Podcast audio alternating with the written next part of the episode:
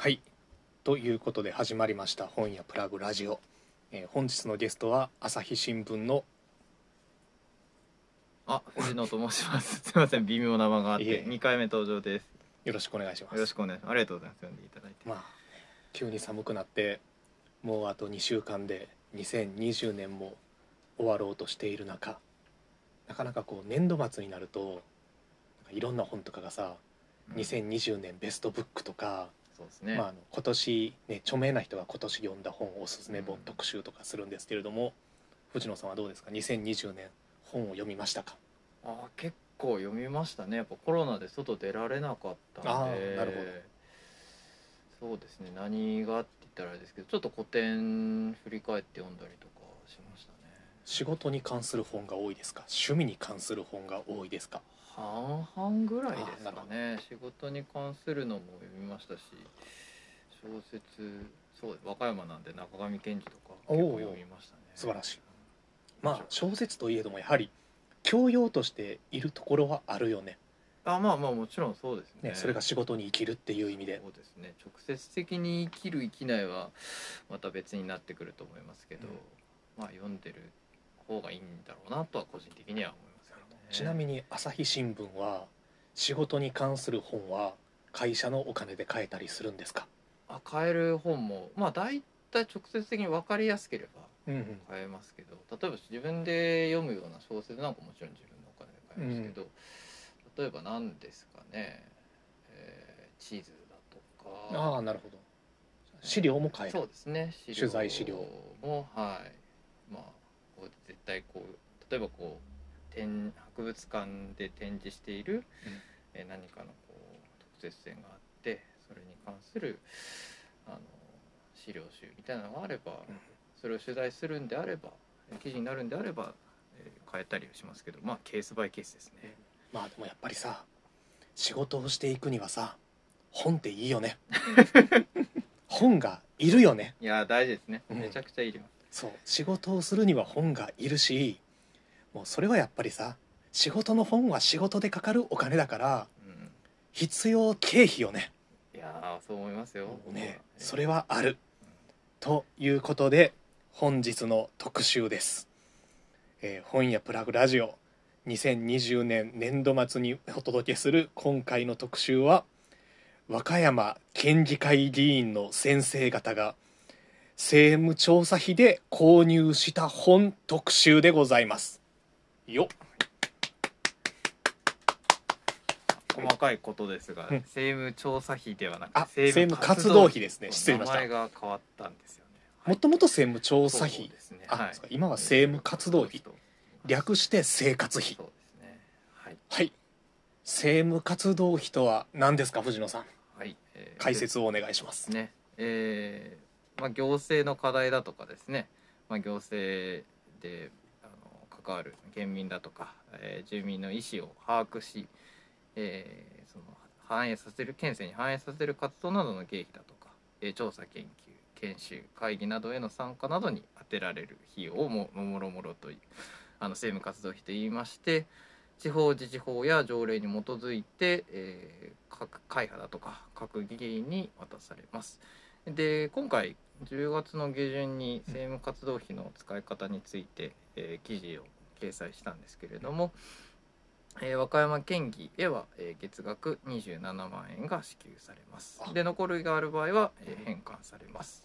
あ。というのがまあざっと説明ですね。なので大体月27万30万円弱を、ね。まあいろんな仕事をするにあたって当然いるもんね。そうですね。いまあ。るでしょうって、まあ、あの名前の通りですね、まあ、政務いろんなこう活動がある。もともと政務調査費だったとうんいうことが分かるように、その調査とか金がかかるので、まあ、そういうのを使っていただいて、うんえー県政に、えー反映してくださいねっていうのがあの趣旨になりますね。まあ当然その仕事でいるものはお税金といえどもまあそれは使って当然でしょうと返ってくるものだから。はい、こう結局その議員のですね、まあ、質問を通じてだとか、まあ、議員の活動を通じて、えー県民、まあ、地域住民にフィードバックされるのをことをまあ想定していますので、まあ、それは、えー税金から払ってしかるべきだろうというのが、まあ、ざっと、えー大きな流れかなと思いますが。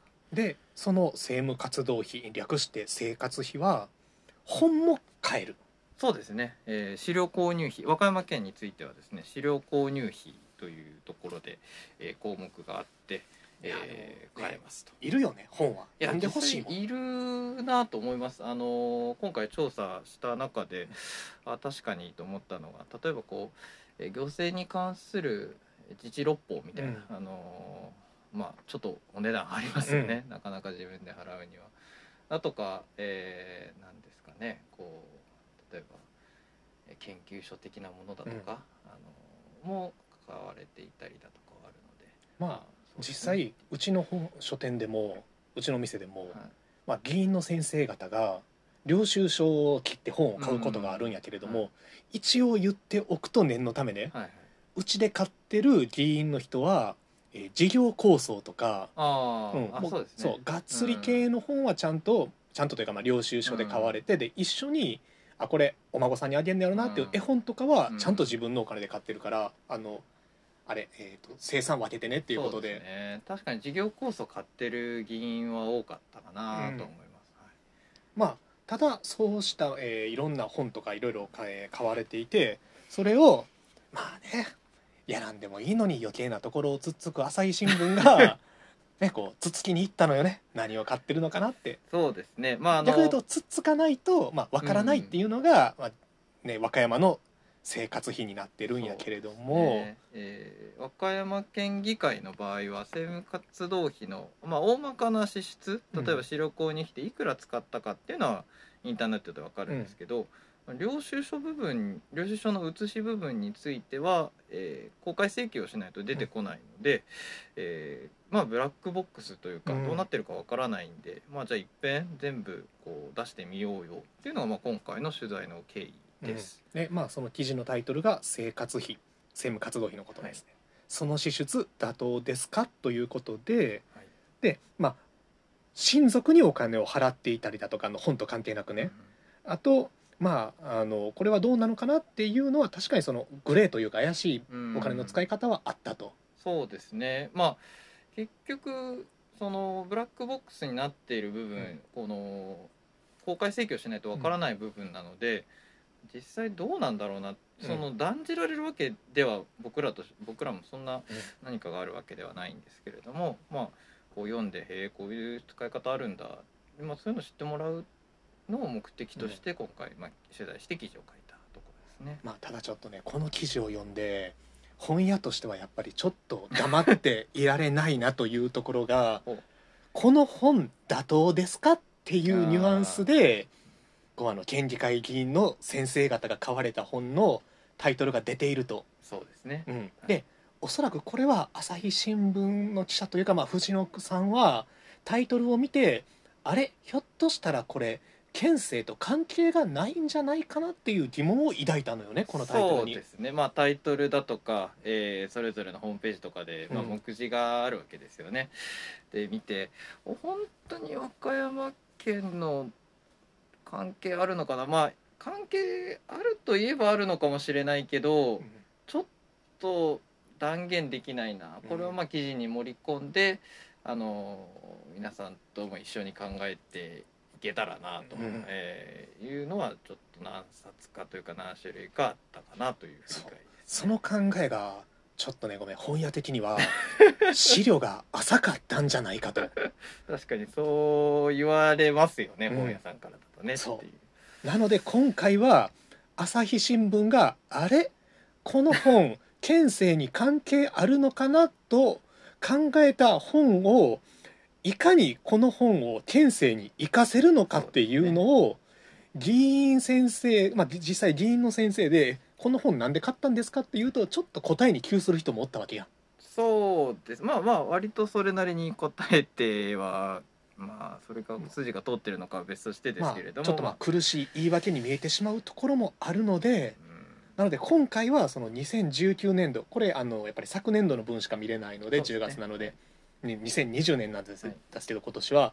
2019年に議員の先生が買われたあれこれどうなの？っていう本をもうこっちから歩み寄って もう、まあ、万が一よ。万が一万が一その県政に関係ないのは分かってて買ってた本があるかもしれないとしてもならばこちらからその本を県政に生かしていこうっていうね。ポジティブな方法で2019年度に議員の先生が書かれた本について考えていきたいと思います。ポジティブに。よろしくお願いします。はい。じゃあ一冊目いきましょう、はい。来たな。えーいきます。はい。人生を変えるサウナ術。なぜ一流の経営者はサウナに行くのか。はい。はい、えー本田なよ直之さんと、えー松尾大さん角川から出ているサウナに関する本ですね。はい。もうねもうこれタイトルよ なぜ一流経営者はサウナに行くのかっていうね。サウナブームですからねうん。あとでもねこう一流経営者いろんなことしすぎ問題があると思うようね、ん。あの出版業界に関してね。あなるほど。うん。いろんなこと一流経営者はするから、できる男とかね。なるほどなるほど。うん。そうだからもうそろそろなんか一流経営者はなぜタピオカミルクティーを箸で食べるのかっていう本を出したら売れんじゃねえかなっていうのを最近考えてるぐらいに。確かにただその一流経営者で何でもする一流経営者はやっぱりサウナにも当然行くと、うんうん。でえっ、と、えー読まれましたか？この。いやもうざっとですけどもちゃんといちいち細かくは見てないんですよね。すごいね。サウナに入るとモテるっていう。いやでも確かに整うっていうこともありますしね。まあね。良質な睡眠が得られる。うんうんまあただまあ実際はあのタイトルの、うんうん。まあこのまあねなあのタイトルの「うん」っていう感じはうんうん。さておきああの、ね、思ったよりサウナ本としては比較的入門書としてはまっとうやった、んんんさてこの本をどう和歌山の県政に生かしていこそうですね。まああの県議もちろんあのそれぞれこれどうなの？と思った、えー本が出てきた場合は、うん。その、えー請求しているというかその領収書をつけている県議に直接あの取材をしています。うんで、えー、とそこでの、まあ、回答としてはですね、えー、と地元のキャンプ場を冬場も活用できないかとテントサウナについての本をと手に取ったというのが、うんまあ、あの理由として返ってきてはいました。あ、あれよねなぜ一流経営者はサウナに行くのかをなぜ手に取ったっていうところはあるんやけど数あるサウナ本の中でね そうですね。うえんまあまあこれはまあ趣味があるのかな？趣味っていうのはその選択の。いろんなサウナ本がある中でね。それはえ。ーまあ、結局あの、まあ、どう生かすかっていう問題になってくるんで、まあ、何を選ぼうととは思うんですけれども、まあ、ちゃんと説明できないといけないよねと。うん。まあでも比較的まだうんうん、県政につなぎやすい本ではある、そうですね。うん。これ一番あのイージーやった今あ回なるほどなるほど。そのいかに県政に生かしていくか問題を考えるのでですね。ただあのここでちょっとやっぱり本屋として進めたいのは。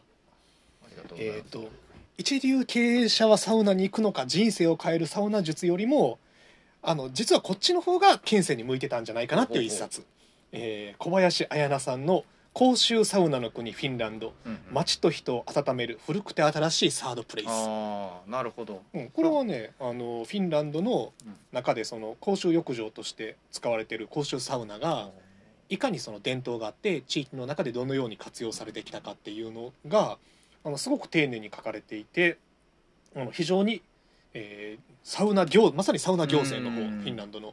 はめちゃくちゃ参考になるので、うんえー人生を変えるサウナ術なぜ一流の経営者はサウナに行くのかを買われた議員さんは、えーこちらの本もどうでしょうかというそうですね。確かに。なのでこれは「か」でしょ いや別に不可と言ってるわけではないですよ。ううんこれはねどうなのかな？う。うん「か」な気がする、うんなるほど。じゃあ次もちょっと次ちょっと難しい方いこうかなはい。えー村瀬秀信さん角こっちこれも角川から出てる、えードラフト再開ですはい。普通に面白そうだなとは思ったんですけど、普通に面白い野球ノンフィクションだねですよね。うんあのまあドラフト再開で、えープロ野球選手になりながら、まあ、その中ではスターになる選手もいたり、まあ、挫折する選手もいたり、あとはまあ球団のフロントに入った選手がいたりっていう。そうですねまあ普通に面白いうんうん。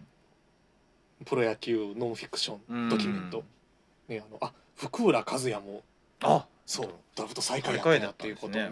へーって。へーですね本当に。さあこれをどう生かすか。問題。どうですか？なんか思いつきました。か。あでもね和歌山ってさ野球王国やあから。そうなんですよね。確かにね。そう。うん。今後ドラフト再開でプロに行く人が出てくる可能性はある、まあまあ確かに。あるよね。だしまあスポーツ選手のセカンドキャリアだとかまあそもそもこう考えるっていうのはありなのかなと思うんですけど県政と関わりっていうとちょっとどうなのかなとはまあ思いましたまあでもね、やっぱりさ、えー、と本屋プラグ島田僭越ながらはい。出身の高校が智弁学園和歌山でございまして。強豪校ですね。そうなんですよ。でやっぱりね智弁からはプロに行く選手も出てくるのでね。うん。まあ智弁のことを考えるならばドラフト再開も 智弁智弁に任ちせて智弁智弁目線で智言うとでなるほど。そう智弁の中ではそう野球の重要度っていうのが高いからね。いや和歌山はやっぱり高校野球の重要度は非常に高いので、うん。まあそこから考えればっていうところもまあなくはないのかなと、読みたかったんやろうけどそうですね。いや普通に面白そう、読みたかったうん。普通に面白いかねひょっとしてあのこれ勝ったのも同じ人？そうですね。あはい、えっ、と確かそうドラフトはい再開を川田議員さんが、えー買った別のもう一冊です、えー柳川裕二さんのこれは小学館から出てる一冊ですね。投げない怪物。佐々木あごめんあの佐々木朗希でね。佐々木朗希と高校野球の新時代、はい。えっとこの方はひょっとすると少年野球のコーチさんですか、そこまでどうだったかちょっと忘れちゃいましたけど。まあ、県議会のそうですね。議員さんですね。はいそうなんです。まあもうねもうね一目でわかるよね。はい。野球ファンです多分彼は、あすみません。それで一個うん。言い忘れてましたけど、そのし政務活動費の、まあ、資料購入費なんですけど、何でも買えるっていうわけじゃないんですよ、まあ、そもそも前提として、はいはい。まあもちろん。それはもちろん。えっと、一応その政務活動費の手引きっていうのが、あの県で作ってで充当に適しない、まあ、お金使うのに値しないというかまあ適しない経費の例として趣味や思考に関わる書籍というのがあるんですよね。だここがちょっとなかなか趣味なのかそれとも県政に関わりがあるのかまあ難しい。難しいところ難しいではあるんですけど。あってさプロ野球選手でもさ仕事やけども野球が趣味っていう人も当然おるわけや。んそうですね。確かに。ねうん。なかなか。でねあの案外このね投げない怪物佐々木朗希と高校野球の新時代。はい。私ねまだねこっちの方が県政に結びつけやすかった。ああどういうっていうのもねはい。これね佐々木朗希のノンフィクションかと思いきや、うん実はね中学高校の、うんうん。その何？部活野球というか、うん。まあ少年野球というか、はいはい。まあ高校野球はい。の、えー裏方のドキュメンタリうん。ー裏方っていうのはそのどういうパワーバランスでうん。生徒が強豪校に引き抜かれていったりだとか。それででしかもねこれね佐々木朗希ってタイトルだともこれ佐々木朗希がすごいキャッチーやから選んでるんだけど、印象としてはね慶応義塾の馬淵監督の方がよく出てきてんじゃねえかなっていうぐらいその慶応中学からあの、慶応中学の野球部のエース,、エース級の子が桐蔭高校に進学したりするのよ。うん。でえそれってどうなってんの？とか、うん。まあ、あの野球ファンとしてはすごく面白い一冊。野球ファンとしては。ちょっとどうにか県政に生かしてどどうにか県政に生かしたい、うん。まあそうね。だからひょっとしたらあでもどうやろう県立高校ですごい強いチームを作っては、甲子園でやっぱり県立高校がさ、うん。活躍するとすごい注目されるやんあの、うん。さ佐賀高校やったっけ？佐賀北か。そうです。うん佐賀どこだあのっけ公立高校で甲子園優勝した、うん。大旋風ですね。そうそう大旋風やからさ。ひょっとするとひょっとするとよ、うん、県立高校に強豪校を作るっていう。なるほど。で県立高校に強豪校を作ろうと思うとやっぱりうん。外から選手を引っ張ってこなあかんわけやからそのノウハウを学ぶっていう、うんね。でなってくるとその後のドラフト再開も生きてくるんだよね、うん。なるほど。うん、だってさか県立で強豪校だけ作ってそれで言ったらさ、まあ、プロに行けるのはこう県外から取ってくるわけやん。そうですね。でその時作っといて甲子園で活躍して、うん彼らプロになりましたと、うんでもやっぱりそこは県立高校やからさ、あのドラフトでかかってもうん。最下位とかだったりするかもしれない、うんそういう時にじゃあ彼らがどうなってしまうのかっていうところまで考えてこその元気なんじゃない？僕に言われても。そうかもしれないですか。そう。っていう。ね。一冊だったらひょっとしたら、まあね。この人野球が趣味やから野球の本買ってんじゃねと思うけども、このやっぱりねこの投げない怪物、佐々木朗希と高校野球の新時代とドラフト最下位が2冊セットになることによって、道筋が見えてくる気がするね。うん。そうじゃあその方向でいきましょうか。うん。ということでもうこれはもうまがいもなく生活費ですよ。はい。はいじゃあ次行こう、はい。えーっと池井戸潤さんのえー集英社文庫から文庫になってます。7つの会議です。はい。でももはやこの流れでくると会議ってタイトルについてる時点でもう政務活動費ですねっていうことで OK なんじゃないかな。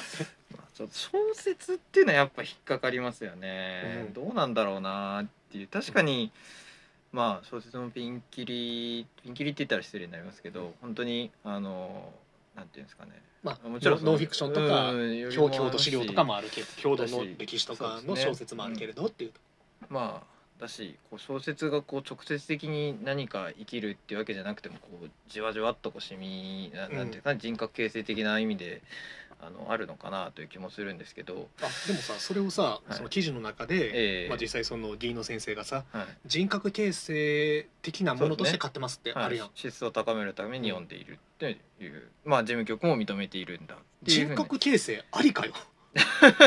いやそれならいや個人的にというか、うまあ普通に私費で買えばいいじゃんっていう、うん。そのまあ政務に関わることなんで。あ。まあただそのなんていうんですかね人格を高めないせ政務をするために政務より良い政務にするために人格を高める必要があるっていう、なんていうんですかね、うん。まあ、ロジックも成り立つというか、まあ、ちょっとこうなん成り立つのかって気がしますけどもちろん。逆に言うとさ高野山に修行に行くはありな。人格を高めるために。さすがに見かけたことないまあですけど、当然金額の高は別としてね。そのジャンルとしてね。そうですね。なんなんか取り組みをやっててそれを調査っていう形式ならいけるんですけどあ当然その県が例えばそのはい。観光誘致するのに道場を開くとかやったらね。まあ単に座禅を組むとかだとさすがに厳しいんじゃないのかなとは。そこまでのは見たことがないのであれですけど。もうでも小説で人格形成がありやったらさ、まあまあまあまああ。の元広島の新井博文さんが毎年やってたあのごま行とかも 行。ごま行あるよねまあでもこの流れの中でやっぱりね会議って入ってる時点で そこですか？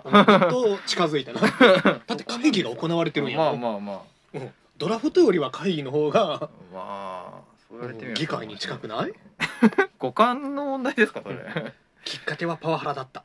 トップセールスマンのエリート課長を社内委員会に訴えたのは年上の部下だった。そして役員会が下した不可解な人事一体2人の間に何があったのか今会社で何が起きているのか。事態の収集を命じられた原島は親会社と取引先を巻き込んだ大掛かりな会社の秘密に迫る。ありふれた中堅メーカーを舞台に繰り広げられる迫真の物語。傑作クライムノベルっていう。あまあでもありふれた中堅メーカーが出てきてるっていう段階でもはやこの流れの中で言うとだいぶイージーモードな政政務活動費 OK なんじゃんイージーモードでした。かこれはイージーまあちょっとねごめんなさい。あの池井戸潤さんのおそらく大ヒット作なんでしょうけれども、んん。ちょっとあのごめんなさい。あの不勉強で読めていなかったので まあね小説は読んでみないとわまあまあからないっていそううなんですよところはね。ねそういうのは難しいんですけど、ひょっとするとこの地方の中堅メーカーがものすごいアイディアとかを出して地方を再生する一生が割かれてるかもしれない、うん。なるほど。まあね、小説は難しいよね、まあ、確かに。そうですね。まあどこの線引きならよくてどこの線引きなら難しいのかっていうのはあもちろんあるんですけどやっぱりこう趣味や思考に関わるんじゃないかっていうのはこう我々としてあの、うん。なんていうんですかね持ってた考え方ですうん。ね。まあねまあ言ってもさ800円プラス税の880円。え今本屋プラグは古本で300円で売ってるんでね。まあこれはまあ、ね、自分で買ってもよかったんじゃないかなっていう気もちょっとはするけえれどもね。まあでも会議って入ってるから仕方ないなもう。んで議員さんの仕事ってさもう8割会議やん、まあまあまあまあ。うん、8割かどうかわかんないですけど会議は結構大きなウェイトを占めますけどね。出ますよね、うん、なんでもこれは流そう、うん。なんかさ同意はできませんけどまあまあ。この中で一番なんかありがちやったから逆に面白くねっていう。あー買って一番買ってそうっていう。池井戸潤やしっていうね、まあ、池井戸潤やしっていうとな池井戸潤さんに失礼な感じもするけれどもまあ、えー、7つの会議、えーでもこれさいつ出た？2016年よ。ちょっと古いんですそうなんよね。ドラマでやってたからとかじゃないよいや確か映像化はされてあ違う違う。当時池井戸潤ブームやったとか2019年が。あまあでもねドラマでやって面白そうやったから買ってみたは完全に趣味の世界やから まあそんなことはないでしょーはいと信じたいところでございます。政務活動費で買われているのだから。ねそうですそうです。でおそらく次の本が藤野君はえこれどんなつながりがあるのかなって思った本やと思うのよ。え分からんでもないよ。分からんでもないけれどもこれはやっぱりねちょっとねタイトルを見ただけでこれ関係ないんじゃないかなって思っちゃう藤野君は資料浅いと思うね。ー めっちゃ公開説教ですね。じゃあ、えー、と次の本いきましょうか、えー見客商売第3巻「かげろうの男」池波正太郎先生の大ヒットシリーズですでねすね。いや見客商売いや僕もちっちゃい時よく見てましたようん時代劇のあるところで見学商売見客か見学ですね。失礼いたしましまあザ時代劇いやですザね池波。たいや本当に。江戸の町で江戸よねこれ舞台はもちろん。江戸でね。そうそう。であのドラマ版やと藤田誠がやってたひょうひょうとしたあの実は剣豪のお父さんとそれに似つか似つん？似つかない堅物の息子の2人の、えー男2人の親子の中心としたさまざまな事件を描く、はい。まあ、大ヒット時代劇エンターテインメント。そうですね。これどう結びつけれると思う？いやちょっと分かんなかったんですよね。幻覚商売ないやいい小説だとは思いますよそりゃ。うん実は。先生に関係あるのかっていうありましたか？あごめん。むせてますね。ちょっとむせてしまういやね。これね藤野君ねどこに注目した？いや幻覚商売じゃんってとこですねやっぱり。ああでもねそれがね見落としてる。あこれは見学し 見学商売の中ではい。も大事なのはここ。3ですか。そう。うん。第3巻なのよね。ほうほで言ったらさ第3巻まで続けるって難しくない？う確かにね。で今回はこの本だけで、えー7編入ってるのよね。7つのストーリーが入ってる第3巻。で当然第1巻第2巻ときてまあ登場人物も限られてるわけ。うん。の中でやっていくとネタ切れになってくるやんどんどんと。まあ当然。まあまだからまあ、鬼平犯科帳もそうなんだけど池波先生はすごいのはやっぱりそのある程度キャラクターが定まってる中あで、うんもうどんどんとこう手を変え品を変えで,、そうでも大事なものは変えずにあの続けていくと、うんうん。これってひょっとすると当選を重ねる権利の姿。そのまんまなんじゃないかという、無理筋じゃないですかそれ。例えばさ あの初めて初当選しましたと、はいはい。それやりたいこといっぱいあるよ、ね、フレッシュなものが入ってきてこれまでなかったことをどんどんと形にしていくわけ。ね。でえーっと和歌山県議会って4年かな任期あ4年ですね。四年ね。ででじゃあ次の4年。はい。まだその当初の目的はひょっとしたら達成されたかもしれやんと。じゃあ次は何をしようか考えるよね。でさらに4年もう8年経ってるのよ。うん。なるほで、まあ、会社やったらさ8年経ったら役職変どわっていったりするやん。でも検事さんってその議会の中での役職はあっても基本的には同じ立場なわけ、はいまあまあね。やることなくなってくるんじゃないかなっていうドラえもんとかでいいんじゃないですか？さあドラえもんはあかんやろドラえもんいやそのその流れでいくとドラえもんとかサザエさんとかありじゃない？じゃあもうありよ。まあまあまあまあ。ありですよ。ドラえもんもサザエさんもありですよ。まあまあ。そうなので実はこれシリーズ第3作っていうのがミソなんじゃないかなっていう。うんなるほど。なのでこれはある意味その権利の人があの自分の資質を高めるとかっていうのはちょっとおかしいかなっていう気はするけども、うん。逆に自分の何？あの可能性を増やす。カレの男。なるほど。うん。の うーんですよ。じゃないかなっなるほど。ていうちなみにあの、えー見学商売を買われた議員の先生はあのこの本を買われた理由について何かコメントは出されているんですか？いやそれ手違いでレシートが紛れ込んだかもしれない。あこれ手違いと？いやわかんないですあ手違いって言っちゃってるんや。かもしれない、まああ、釈明はされてそれはじゃあ仕方ないね。間違って出してしまうことうーん。あるんかな、なんかね。まあ、どんなレシートだったのか。ね。まあ。まあじゃあまあじゃあ間違いでしたと そうか間違いだったら仕方ない、うん。うん。まあただまあこれはねあの朝日新聞がちょっとつっつかんかったら先生もう間違いということに気づかなかったから、うん。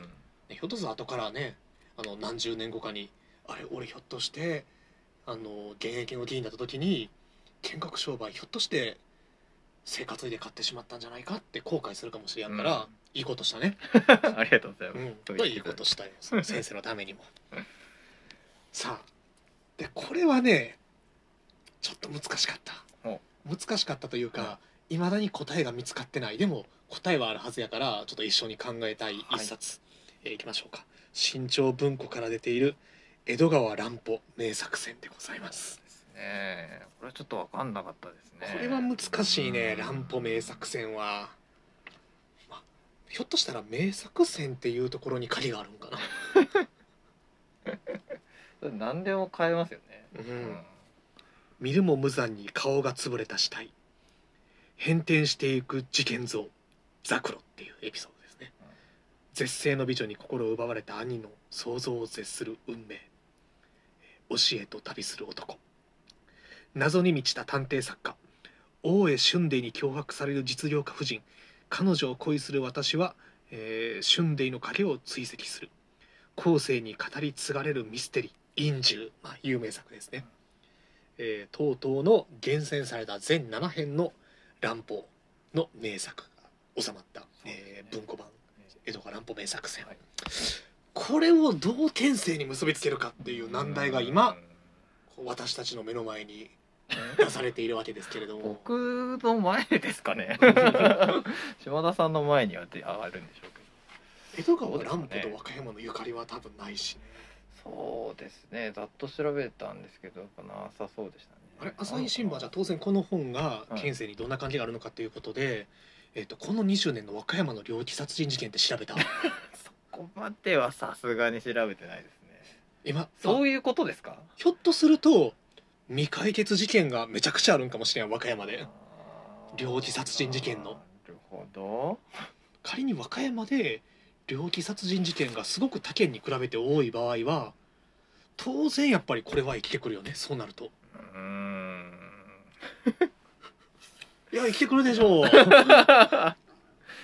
かその手があったかって感じですけどね、いやでもそれならもうちょっとノンフィクション読んでよって感じですよね。いやでもやっぱりさノンフィクションにないぐらいの猟奇的な殺人事件が起こってる可能性があるからさそれをやっぱり調べてないのは怠慢なんじゃない？怠慢とまで言いますかいやー県議ですからね。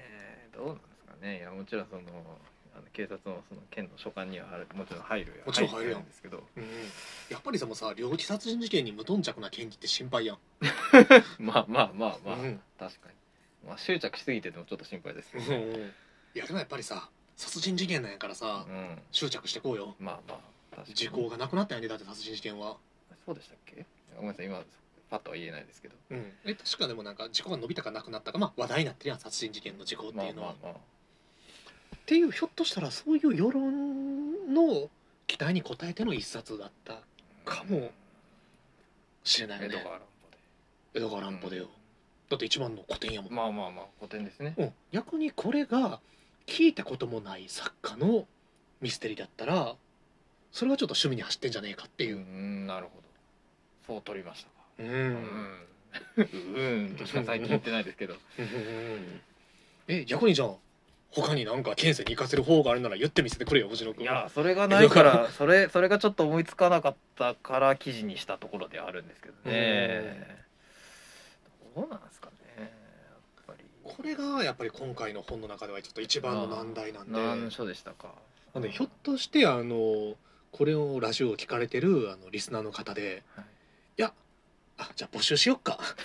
江戸川乱歩を県政に生かすための あの何？公募公募。アイディアを。アイディアを。ありますかね。やっぱでもなんていうんですかね。世界は広いですからね。うんあるよ。く方結構いらっしゃるかもしれないですけど、まあそのブラックリー町に江戸川乱歩記念館作るとかっていうのはちょっと突飛すぎるけれども、まあ、縁もゆかりもないからね。ねひょっとするとやけれども今北倉栗町シャッター商店街になってるやん。あはちょっとやっぱ暗いやん。あはい。猟奇的やん。ええ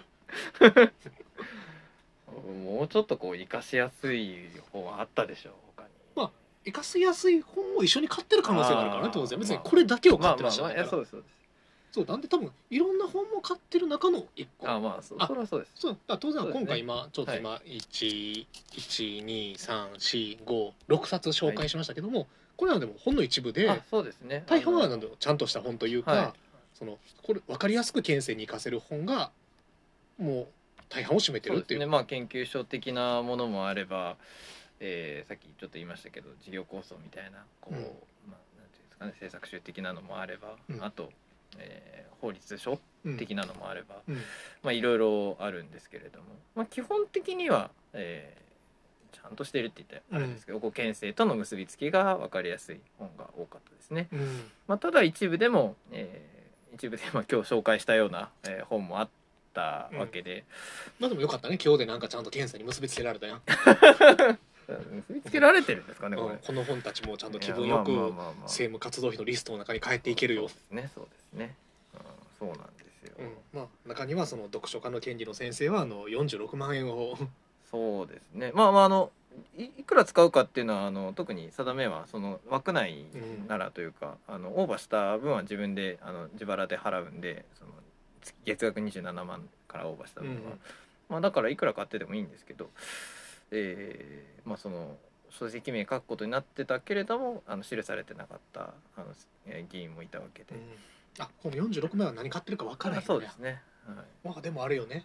その今日本全国の年間で本に使う金額の平均がさ、はい。年間よはい、1万なんぼなわけやん、ああまあそうですね。そうなんよ、うん。なんでまあ一般の人の話だけど40年分を1年で、いやまああのまあ。本当本本をあのなんていうんですかね買っていろんな知識を得ることでことはすごいいいことなのよ。いやいいことなんですけど間違いなくね。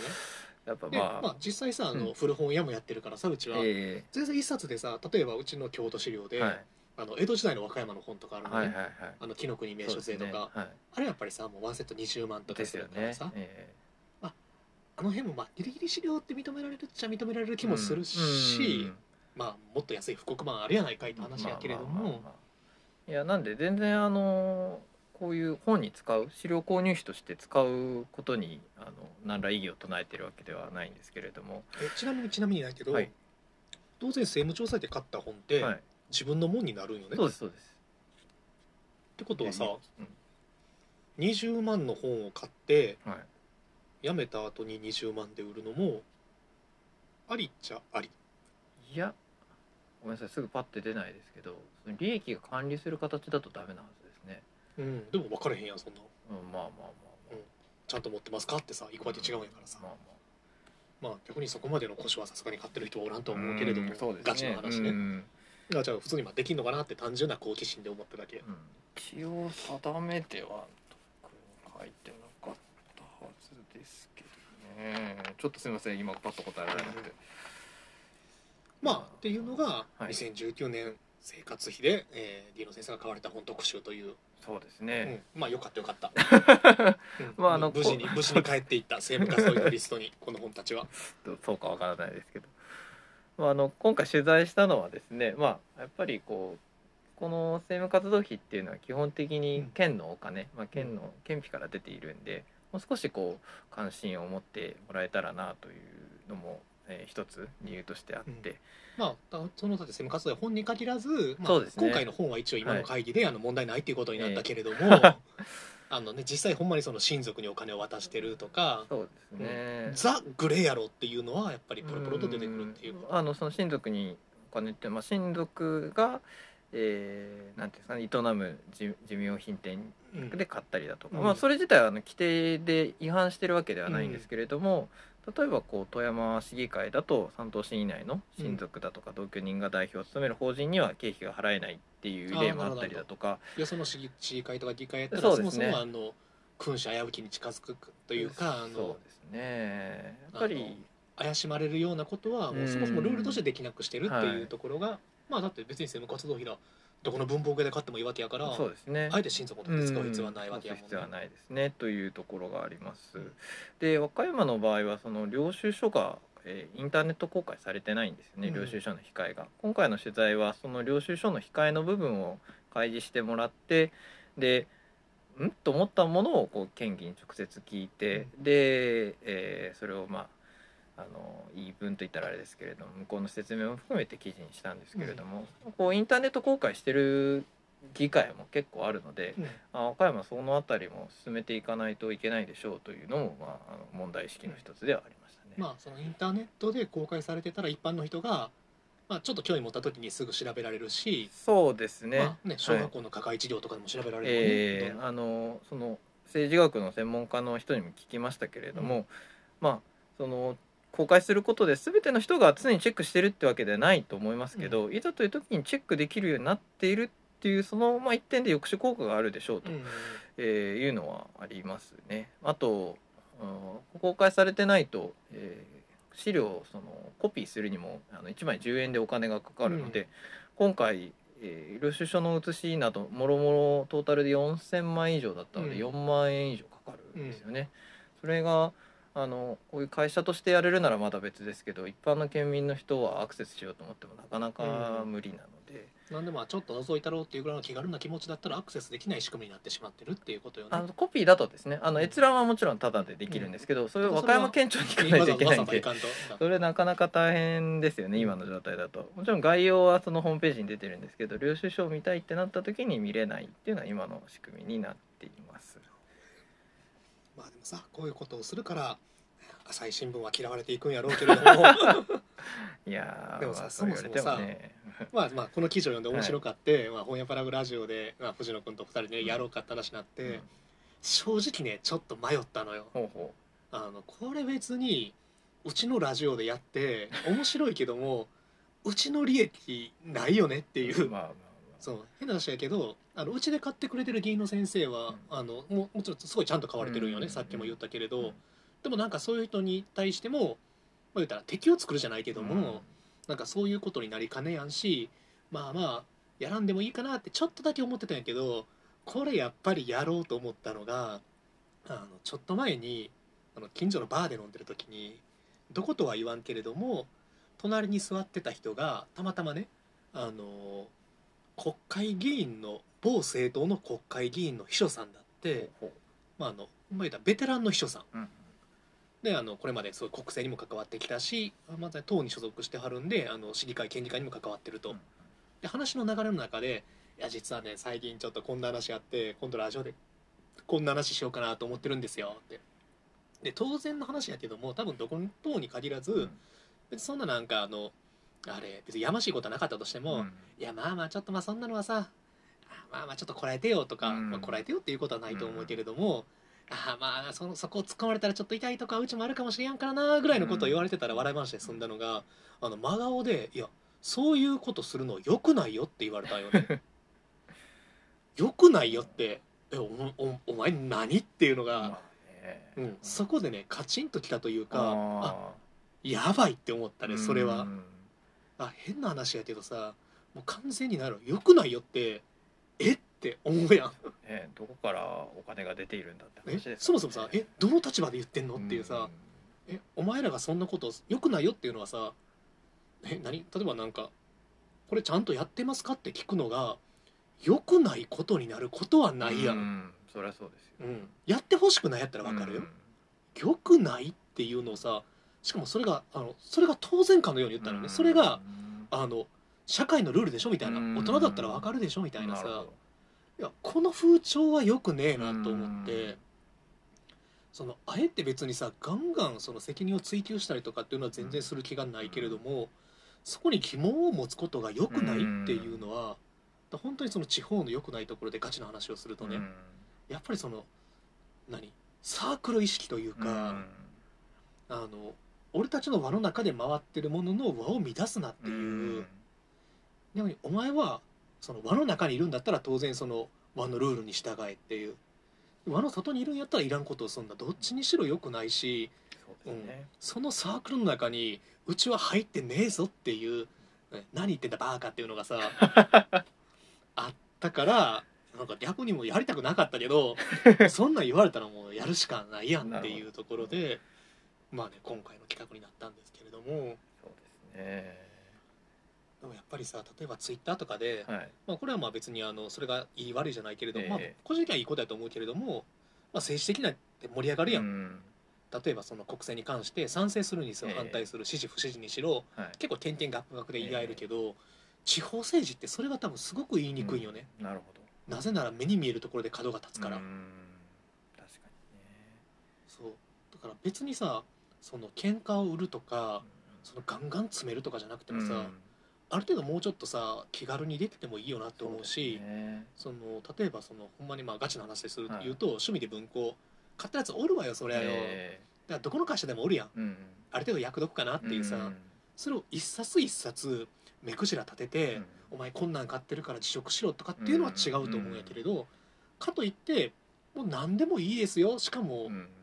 それを突っ込むことが良くないとまで言われると、また話が違ってくるぞっていうさ。いや本当おっしゃる通りで、まあ、あの議員っていうとこうなんていうんですかたあの大それたと言ったらあれですけどやっぱ我々の代表なんですよね、うん。選挙で選ばれてる。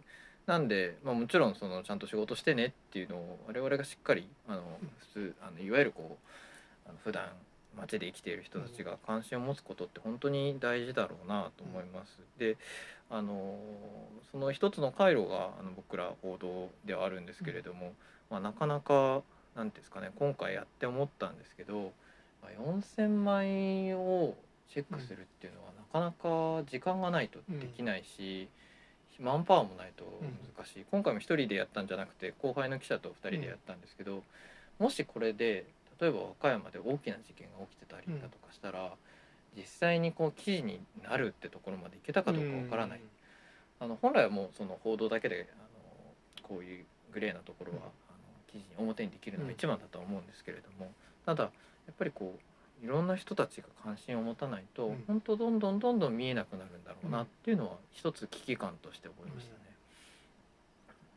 なのでね今回がそのこれやからどうちゃらこうちゃらじゃないけれども、え本当にきっかけの一つとして全まあまあ極端に言うともっと茶化してもいいし、ううんん笑ってもいいしネタにしてもいいし、ほん。だから糾弾しようとかじゃないのよ、うん。もっと身近なものとして。ですね、本当に選挙の時だけじゃないんで、うん。あのその政治と関わるっていうのは、もっとなんですかねあの何か頼み事があるなら議員を頼るっていうのが一つだと思いますし、こういった形で関心を持つそのお金どう使われてるのっていう意味で関心を持つのも一つだし、もう選挙以外のところ、まあ、もちろんそれは我々がもっと頑張らないといけないところではあると思うんですけど、そうは思いますね。ね。いや。まあね、ちなみにねまたこういう特集をするとね最近よく言われるのよ。本やプラグは朝日とつながっとんのかいと。でねもうね言われ疲れたからさうん。つながろうぜ。